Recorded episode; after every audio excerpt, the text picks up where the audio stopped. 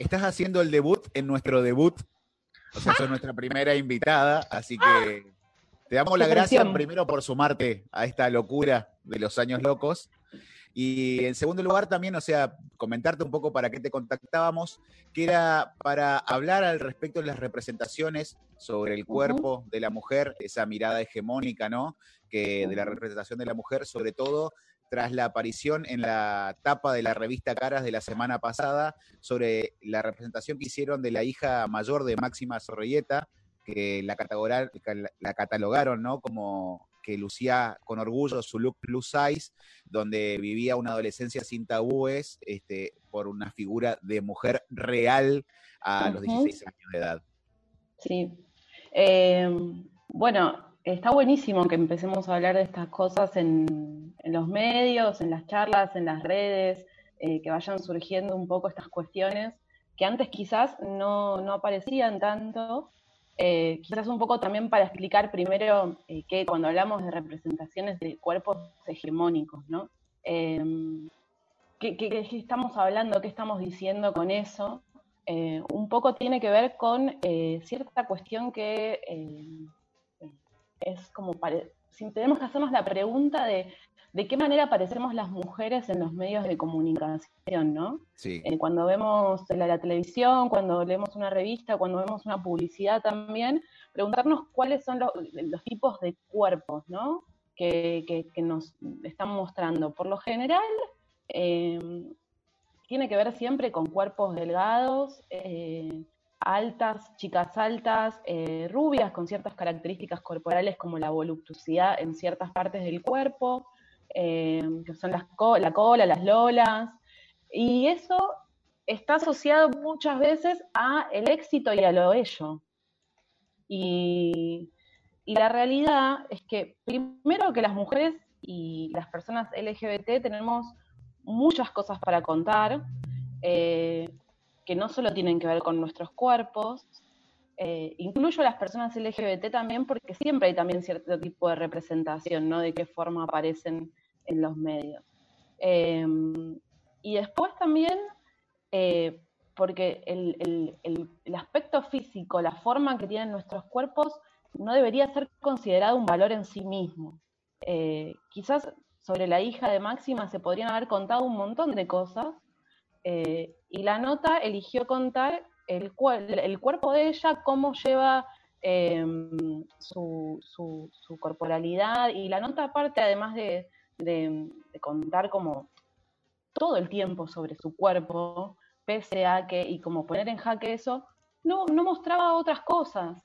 Entonces, la realidad es que lo, que fue muy interesante y lo que está bueno para pensar es, em, nada, eso, eh, si de verdad la gente que ve esas revistas, que consume esas revistas, eh, nos interesa eh, o nos parece que, nos representa lo que se está contando. Y lo que sucedió por la dinámica que tienen las redes sociales y por, cómo circula la información hoy en día es que eh, la realidad fue bastante repudiado, fue bastante cuestionado, no fue aceptado.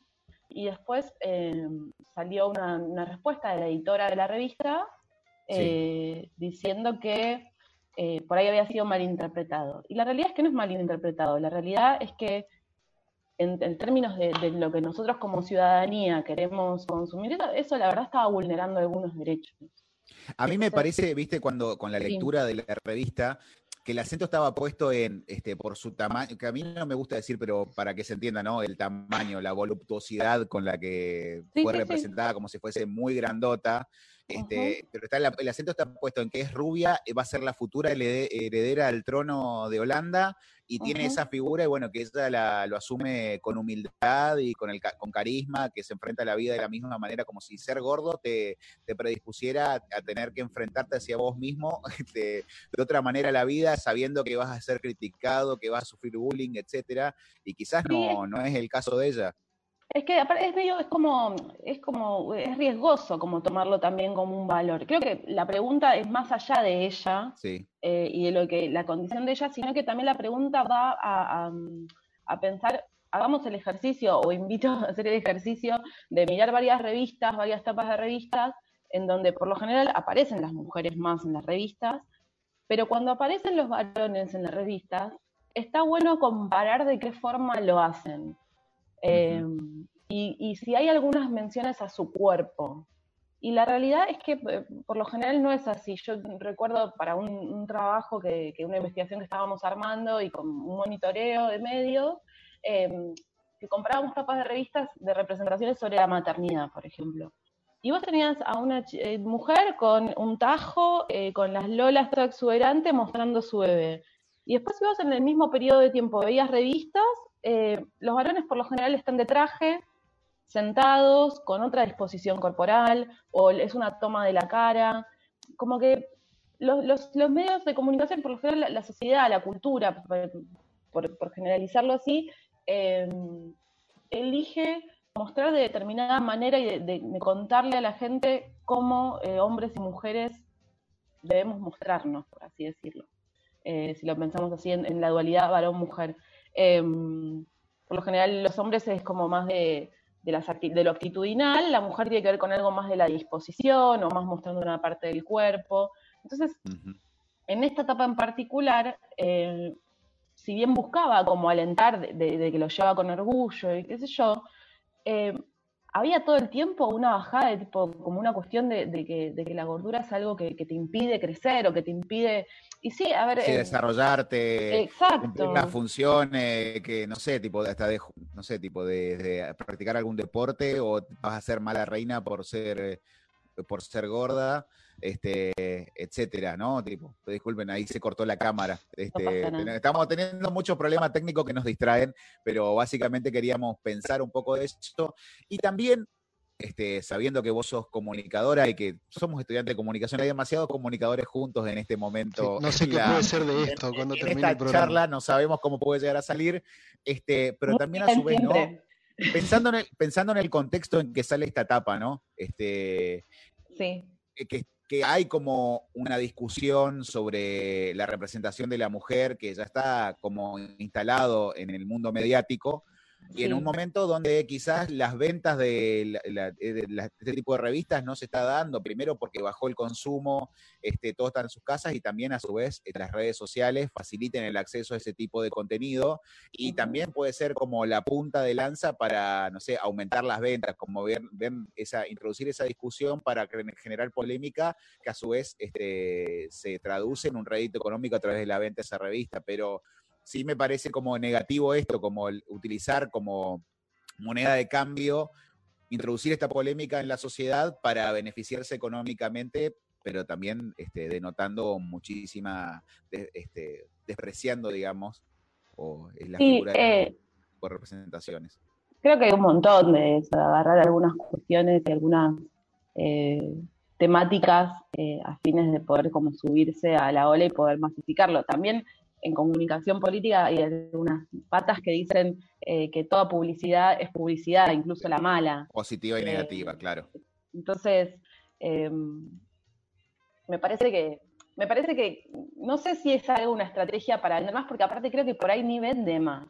Eh, porque aparte hoy por hoy también hay una dinámica de que va todo mucho por las redes sociales. Eh, incluso todo lo que circuló después del descargo fue todo mucho por eh, las redes sociales, de la revista. Sí, vi historias, historias de la editora, me parece, tipo en el Instagram de, la revista Caras. Sí, subieron todo un descargo.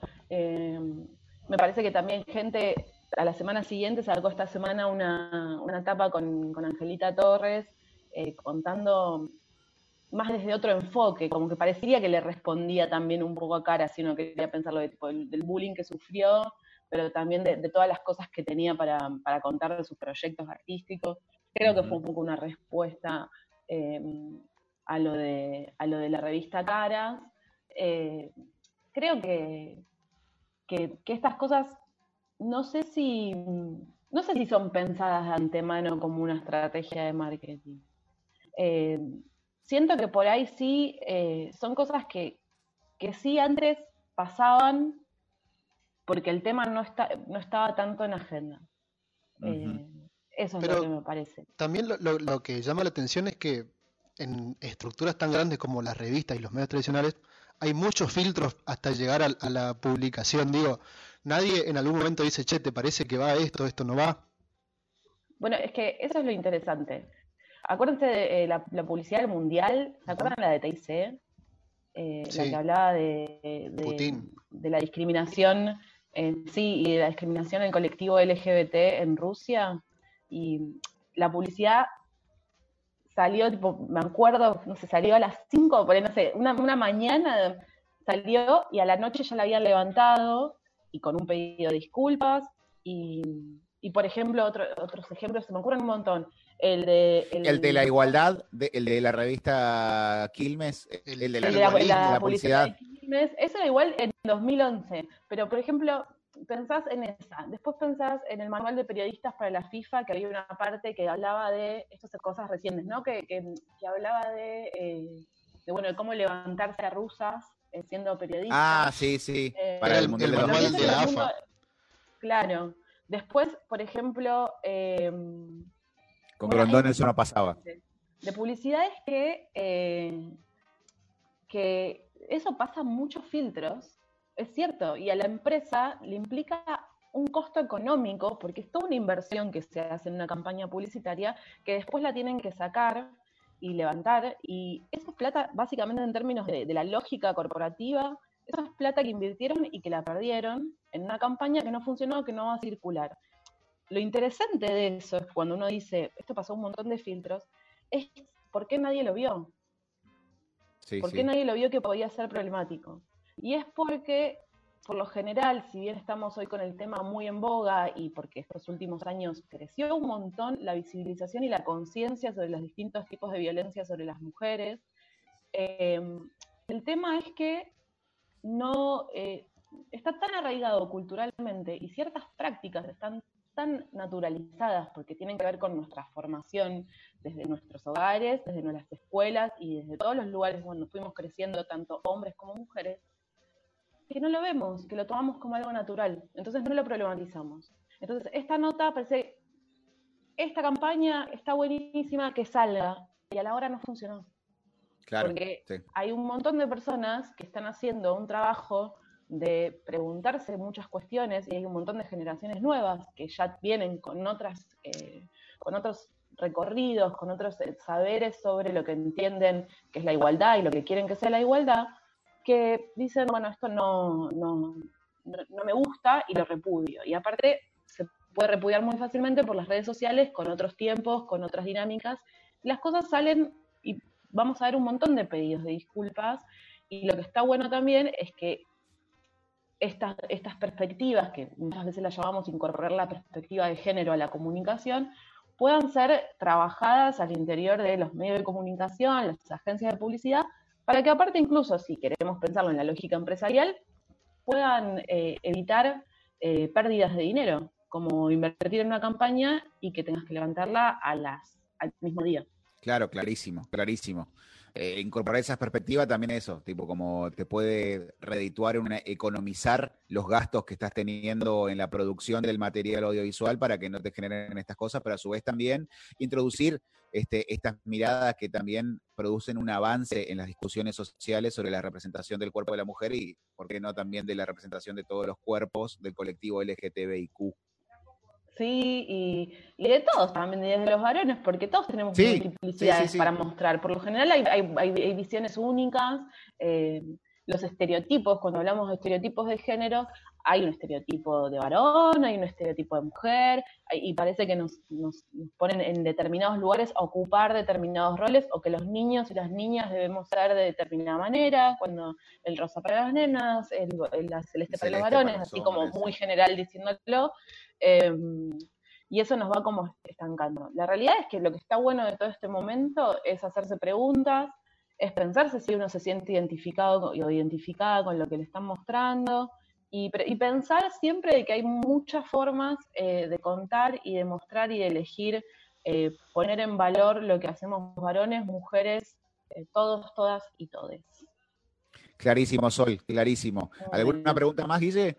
Sí, bueno, quería más que remarcar, por ejemplo, un caso de esto que veníamos hablando, que es Mr. Músculo, por ejemplo, que es siempre una mujer pobre y desgraciada que no puede sacar la mancha de grasa en la cocina y viene un musculoso todo armado y, lo logra. Sí, es, eh, es como él, es la publicidad. Eh, lo que es interesante también es que, eh, primero, siempre el lugar de la mujer, ¿no? En las tareas domésticas, en primer lugar, y, por, y aparte que el, que el varón que viene a salvarla, en realidad eh, es muy poco común ver al varón haciendo la tarea doméstica, solo es como el hombre proveedor del material para que vos sigas limpiando. Lo que es interesante también, yo soy muy positiva en términos de pensar como los avances culturales y las modificaciones que va viendo a lo largo del tiempo, es que hace mm, tres, cuatro años eh, Minister Músculo sacó una campaña eh, que tenía, que mostraba a, por ejemplo, un, hogar de un, padre con su hija y él limpiaba y la mujer iba a, la escuela, a la, facultad y después volvían y mostraba como un poco tareas compartidas. Por lo tanto, como que también eh, los, los las empresas eh, que, cuando quieren vender un producto eh, van tomando nota de lo que va pasando y van incorporando eh, diferentes miradas para vender el producto. Podemos, o sea, si uno se quiere poner como muy quisquillosa, quisiera, nada, decir, bueno, le faltó esto, le, le falta por ahí mostrar otra tarea, pero bueno, es un cambio que es un montón. Desde un tipo con un mameluco que cae a darme un, producto de limpieza a mostrar a un varón haciendo tareas de cuidado, tareas domésticas.